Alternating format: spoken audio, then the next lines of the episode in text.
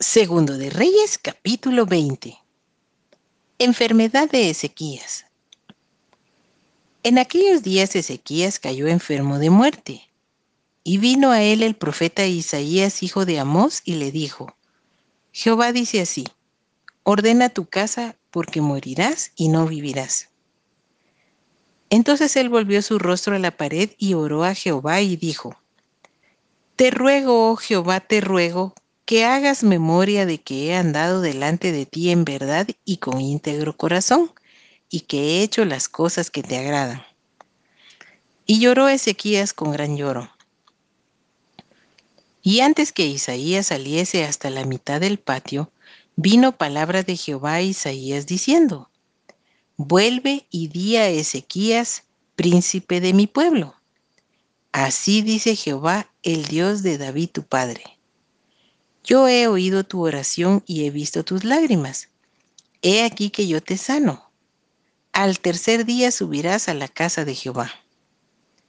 Y añadiré a tus días quince años, y te libraré a ti y a esta ciudad de mano del rey de Asiria.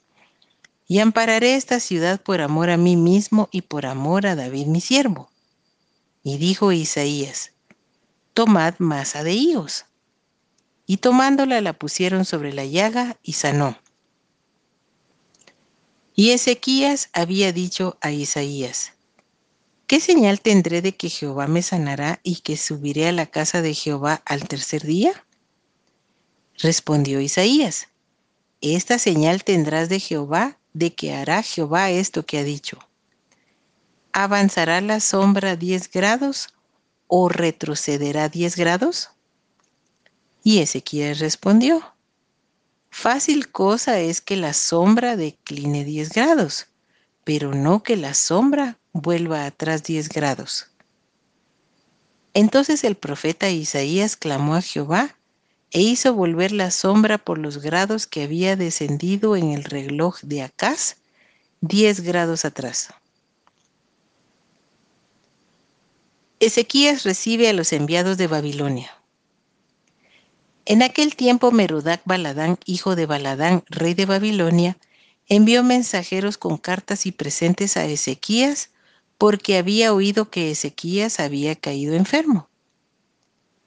Y Ezequías los oyó y les mostró toda la casa de sus tesoros, plata, oro y especias, y ungüentos preciosos, y la casa de sus armas, y todo lo que había en sus tesoros Ninguna cosa quedó que Ezequías no les mostrase, así en su casa como en todos sus dominios.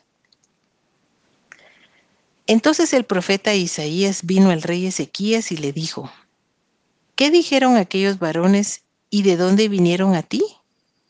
Y Ezequías le respondió, de lejanas tierras han venido, de Babilonia.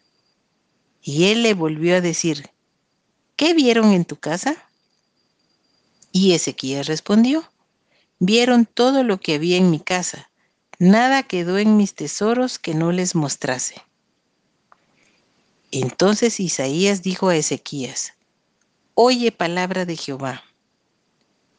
He aquí vienen días en que todo lo que está en tu casa y todo lo que tus padres han atesorado hasta hoy será llevado a Babilonia sin quedar nada, dijo Jehová. Y de tus hijos que saldrán de ti, que habrás engendrado, tomarán y serán eunucos en el palacio del rey de Babilonia. Entonces Ezequías dijo a Isaías, La palabra de Jehová que has hablado es buena. Después dijo, Habrá al menos paz y seguridad en mis días. Muerte de Ezequías. Los demás hechos de Ezequías y todo su poderío y cómo hizo el estanque y el conducto y metió las aguas en la ciudad, ¿no está escrito en el libro de las crónicas de los reyes de Judá? Y durmió Ezequías con sus padres y reinó en su lugar Manasés su hijo.